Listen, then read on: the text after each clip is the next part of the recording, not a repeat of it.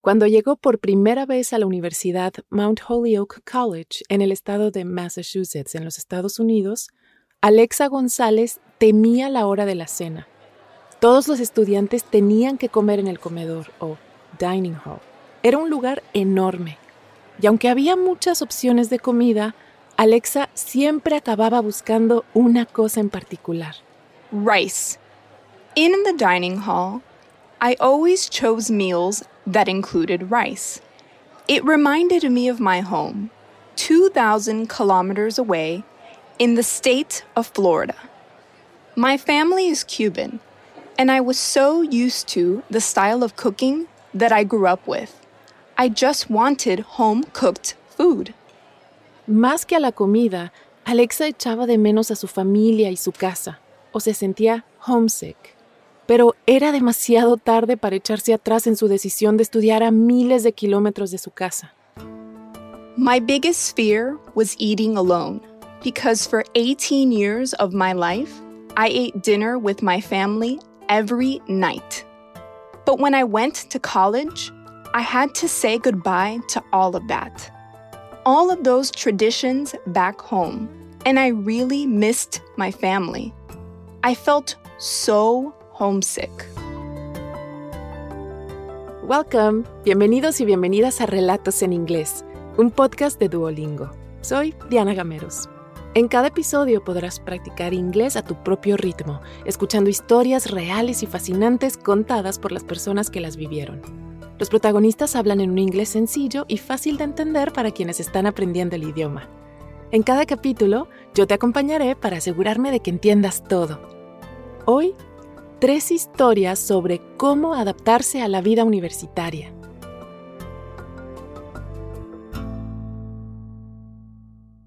Varios meses antes, Alexa estaba en la cama tratando de dormir cuando recibió una llamada de la universidad. Había sido aceptada. I actually missed the call because my phone was on silent. I called back and it was the committee that reviewed my application. They were all cheering for me. They told me that I got into the college. Alexa estaba feliz. No solo había sido admitida, además había recibido una beca completa en Mount Holyoke College. I just couldn't believe it. I shared that special moment with my parents and grandparents. But I didn't stop to think wow, this is real. I'm really going to leave home now. Alexa había crecido en Miami, en el estado de Florida, rodeada de palmeras y playas. Mount Holyoke se encuentra en el noreste de los Estados Unidos, a 21 horas en automóvil desde Miami. When I applied to college, I never really considered how far it was from home. La familia de Alexa es muy, muy unida. De pequeña, ella no pasaba mucho tiempo fuera de casa. As a kid, I spent my summers at home, cooking with my grandmother. I never went to stay at a summer camp, so I never really knew what it was like to be away from home. After I was accepted to Mount Holyoke, my mom asked me, Are you really sure that you want to do this? Are you prepared to leave? And at the time, I thought that I was ready to go.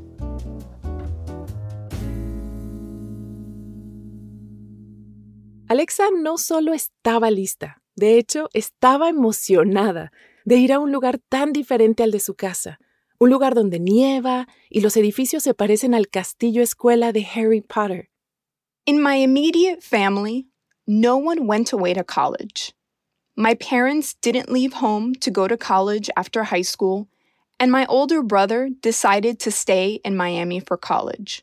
So, this was a new experience for everyone. En agosto del 2014, Alexa y sus padres viajaron juntos hasta Massachusetts. I grew up in one of the biggest cities in my state, and my college was in a small suburban town. It was a lot quieter. I saw mountains for the first time while driving to the college, and on campus, everything was so green. There were lots of trees and so much fresh air.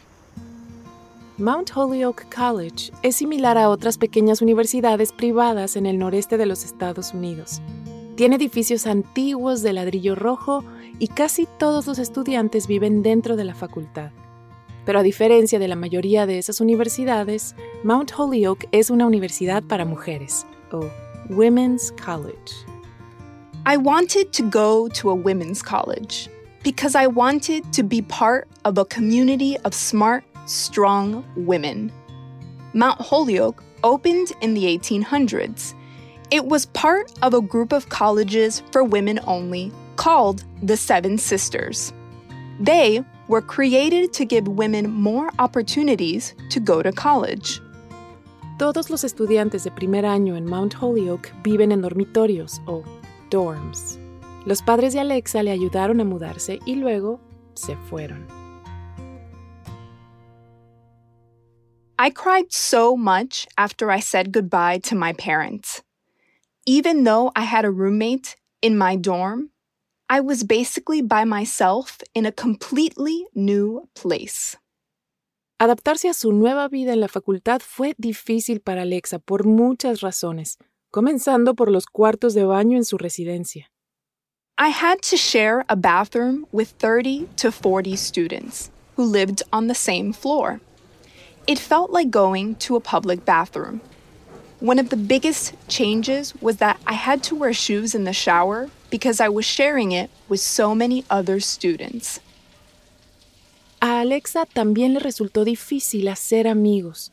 Había algunos estudiantes de Miami y su compañera de cuarto era simpática, pero esas relaciones no eran suficientes. Todavía se sentía sola.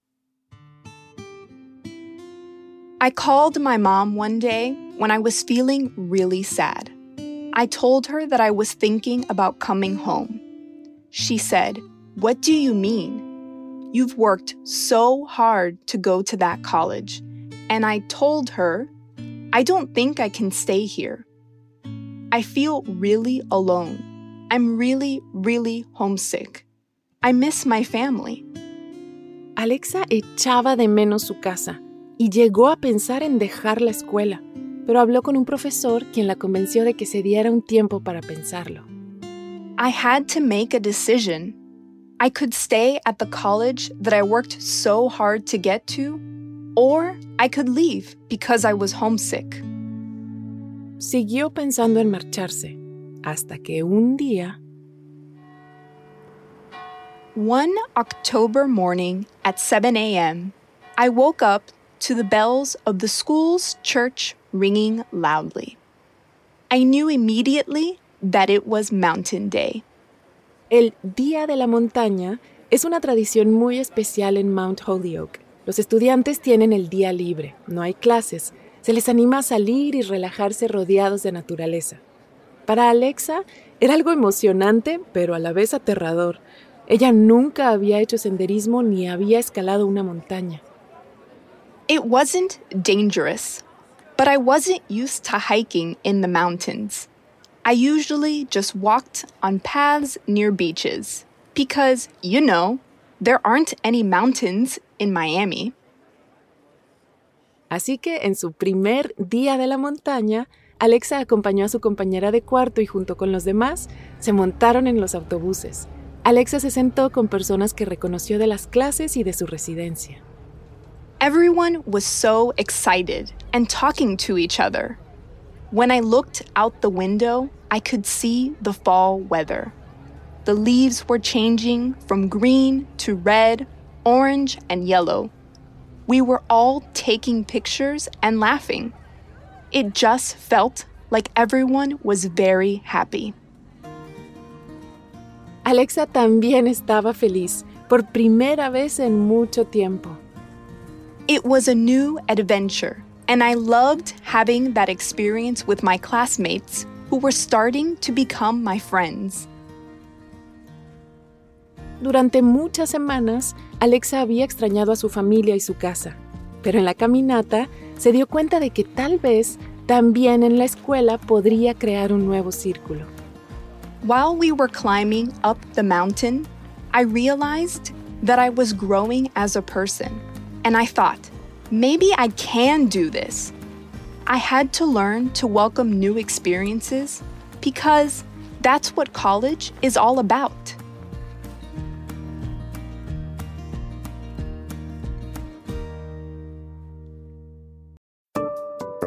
Antes de seguir con la historia, ¿te has preguntado alguna vez cuál es tu nivel real de inglés? Friend. Home. Bring in. Cheer up. El Duolingo English Test es una forma cómoda, rápida y barata de saberlo. El examen lo puedes hacer online cuando te venga mejor desde tu casa, sin tener que desplazarte a ningún sitio. Y lo mejor, ya lo aceptan miles de universidades de todo el mundo. Si quieres tomarlo y saber cuál es tu puntuación, puedes practicar de forma totalmente gratuita a través del enlace go.duolingo.com barra relatos. Otra vez, go.duolingo.com barra relatos. Ahora volvamos a nuestro episodio de hoy.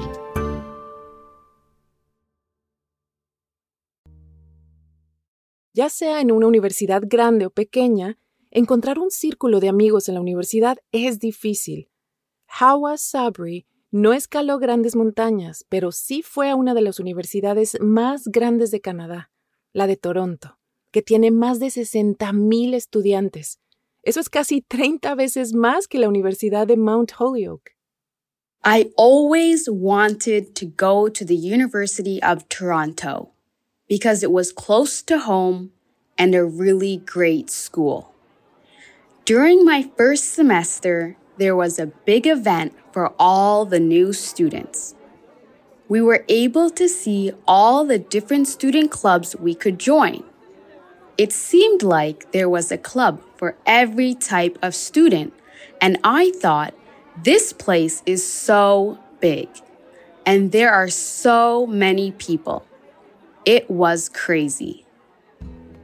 Hawa nació y se crió en Toronto, Canadá, pero su familia es originaria de Somalia, en el este de África. Como la mayoría de los somalíes, Hawa y su familia son musulmanes. Ella creció en un barrio somalí de Toronto, pero su identidad no era somalí. I'm embarrassed to say this now, but as a kid, I didn't think a lot about being a Somali Muslim. I considered myself to be a black Canadian. That started to change in college. I saw all those student clubs and I thought, where do I belong? I knew that extracurricular activities were a big part of the college experience for many students. But I felt like I had all these different identities Black, Canadian, Somali, Muslim, and I wasn't sure which place was best for me. Hawa quería ser maestra y en la Universidad de Toronto estudió dos carreras, una en literatura inglesa y otra en magisterio. Al principio le costó, sobre todo porque no sentía que hubiera gente como ella en el programa. Tampoco veía muchos hijab o velos como el que ella llevaba. There were 32 people in my program, and there was only one other black girl. I was the only one wearing a hijab. I remember thinking, where are the rest of us? I took an African literature course for my English degree, and it was taught by a white professor from the US. In class, I talked about the experience of being a person of color, but I never really felt comfortable in that space. Y Hawa no solo se sentía fuera de lugar en sus clases, ella vivía con su familia en casa y se iba a la universidad en transporte público todos los días, así que no tenía muchas oportunidades para hacer amigos fuera de clase. I didn't live on campus, so when I first started going to the University of Toronto, I didn't have a strong feeling of community. I decided to just concentrate on schoolwork. I spent a lot of time on the bus or the train doing work for my classes. Fueron unos días muy solitarios, y durante sus primeros dos años, Hawa pensó que así serían las cosas y que no podía cambiarlas, hasta el día en que decidió involucrarse en actividades extracurriculares. I wasn't planning on joining any extracurricular activities. A lot of students played sports, wrote for newspapers, or did other activities to discover what they wanted to do after college. But I already knew that I wanted to be a teacher.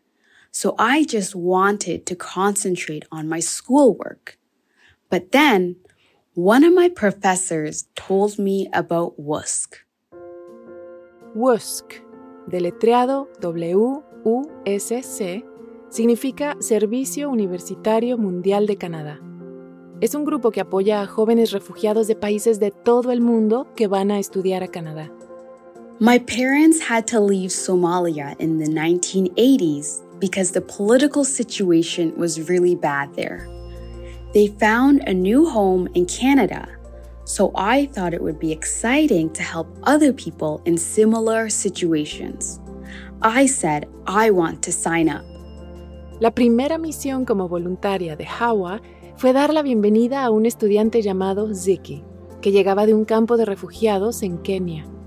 With the other WUSC students, I painted signs that said, Welcome Ziki. There were other WUSC committees from different universities at the airport too. Everyone was smiling, cheering, and hugging.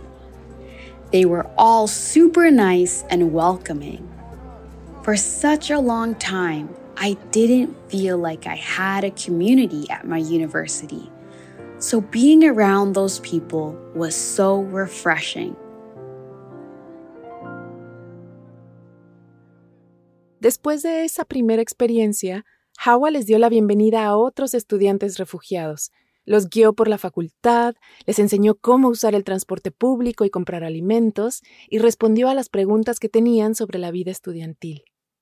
I was born in Toronto, and I grew up there but there was still a lot to learn about the city. I helped my students find new restaurants with cooking from their home countries. They introduced me to different types of African foods and told me stories about their families. We found new places to study on campus, and we went to plays and concerts together. I felt like I was starting university again, but this time I was concentrating on more than just school.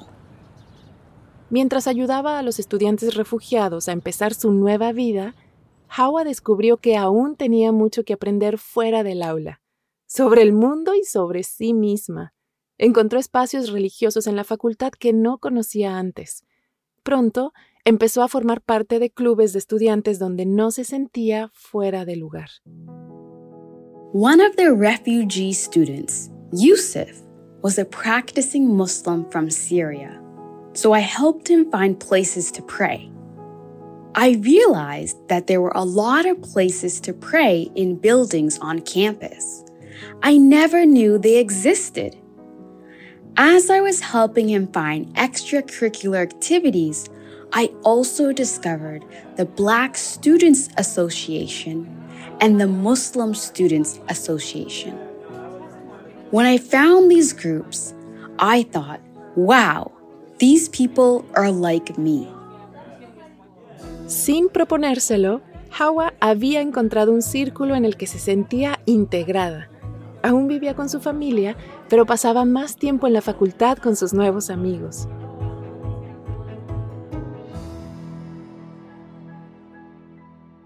Soon, I started going to those student clubs with friends even without Siki and Yusuf. I started spending every Friday night with the Muslim Students Association and celebrating holidays with them. I also listened to speakers with the Black Students Association. The University of Toronto can feel so big. It's easy to feel lost. But these communities helped me feel like I belonged there because they understood my experience. I started to feel a bigger connection to my Somali heritage, and I became more confident in my black skin and in my hijab. Participar en WUSC cambió la vida de Hawa, incluso después de graduarse de la Universidad de Toronto. Inspirada por su trabajo con el club, voló a Kenia durante sus estudios de posgrado y enseñó en el mismo campo de refugiados de donde eran muchos de sus estudiantes de WUSC. Hoy, Hawa vive con el resto de su familia en Somalia y todavía se mantiene en contacto con los estudiantes que conoció a través de WUSC. After college, I knew that I wanted to continue working with people like Siki, Yusuf, and the other WUSC students. So I decided to move to Somalia. And my whole family moved back here too. I really love the work I'm doing.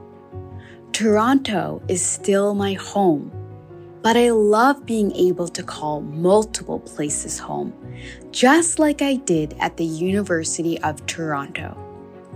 And now I realize that finding a community of students like me changed my life.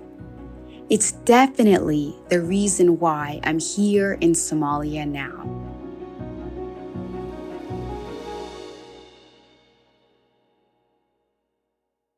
Como Hawa, Andrea Rodríguez Marin Freudman creció en Toronto, pero a diferencia de Hawa, no se quedó en la ciudad para ir a la universidad, sino que se mudó a otro lugar para asistir a una universidad con la que muchas otras personas solo pueden soñar, Harvard. When I was accepted to Harvard, I almost didn't go because it was too expensive. I remember asking my friends, Do you think I should go to Harvard? And they said, What kind of question is that? Of course you should go to Harvard. I realized that if I didn't go, then I would always wonder if I made the right decision. Los estudios en Harvard son muy famosos por ser extremadamente difíciles. Andrea siempre se había destacado en sus cursos, pero había asistido a una escuela francesa en Canadá. sabía que el sistema educativo de Estados Unidos iba a ser muy diferente. Harvard is hard, and I knew that I was going to spend a lot of time studying. During my first two years, I had to get used to doing work in English instead of French. A lot of the other students went through the US school system, and sometimes I felt like I had to work a lot harder than them. Como si eso no fuera lo suficientemente difícil, Andrea iba a estudiar el tema más difícil que pudo encontrar, ingeniería mecánica. My goal was to study something that I wasn't already good at. I wanted to learn new skills and work on the things that were difficult for me. That's what college is for to do things you're not comfortable doing. Para Andrea fue una verdadera lucha, pero pronto ella se hizo amiga cercana de los compañeros que estudiaban ingeniería, o al menos de la mayoría de ellos. The engineers spent a lot of time together doing homework and hanging out outside of class. But not everyone was super friendly. There was one student in my program named Alex who was really annoying. He was really good at math and science, so he always talked about how easy the homework was. But it was really difficult for me. I thought, ugh, he's so pretentious. I just tried to avoid him during my first year of college. Pero Andrea no pudo evitar a Alex para siempre. En su segundo año, decidió apuntarse a una actividad extracurricular, a un club de ingeniería mecánica en la facultad, para poner en práctica parte de la teoría que había aprendido. A lot of my classmates joined the club to get experience building things.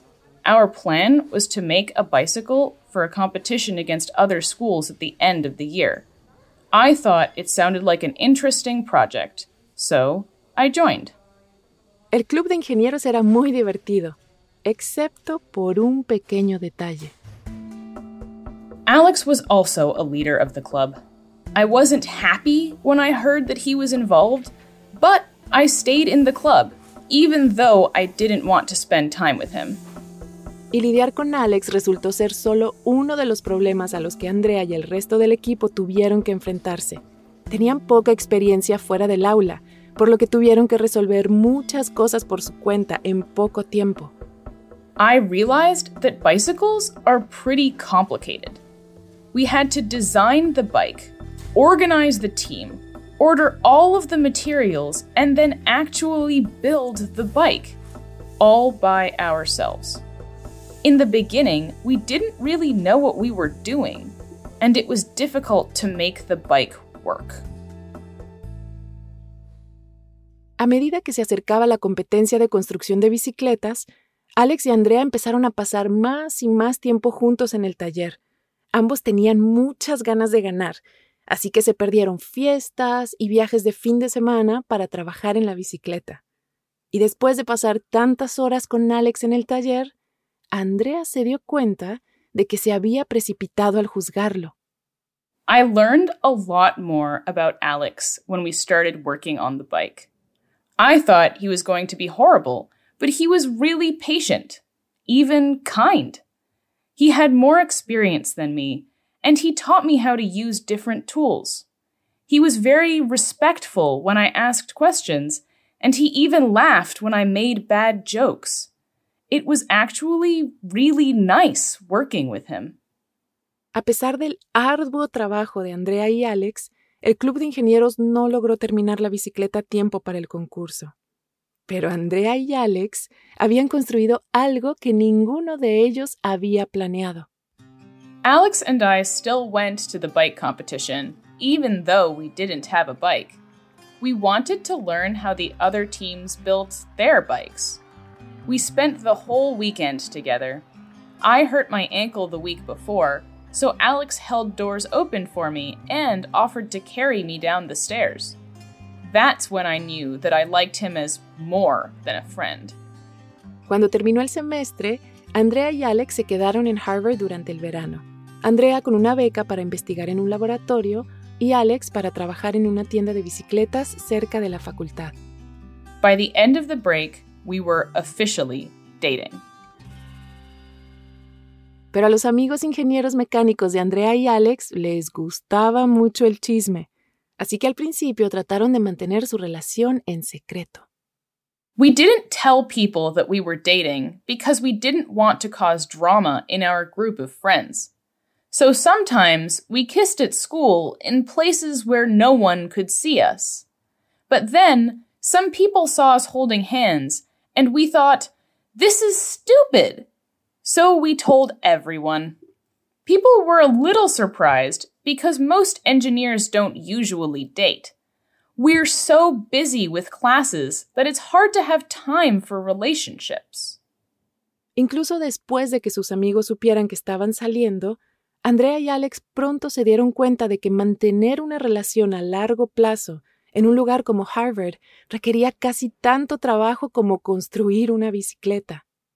It was hard to be a couple and colleagues. Our third year at university was difficult because we were teaching a class together, working on the bike together, taking several classes together, and dating. Spending all that time together in very stressful situations was not easy. Pero Andrea y Alex se mantuvieron firmes. En su último año, Andrea fue aceptada en la escuela de posgrado con la que soñaba, y Alex consiguió un buen empleo como ingeniero, y ambos estaban en San Diego. Andrea se dio cuenta de que se graduaba de Harvard con algo tan importante como un título, una relación con alguien a quien amaba, que la hacía una mejor persona y una mejor ingeniera. The relationship took a lot of work, but I think it was really good for me. It made me more productive. Alex and I realized that being together made us both really happy. Now we live in San Diego. We both love our jobs and going surfing together on the weekends. We always have so much to talk about. It just works.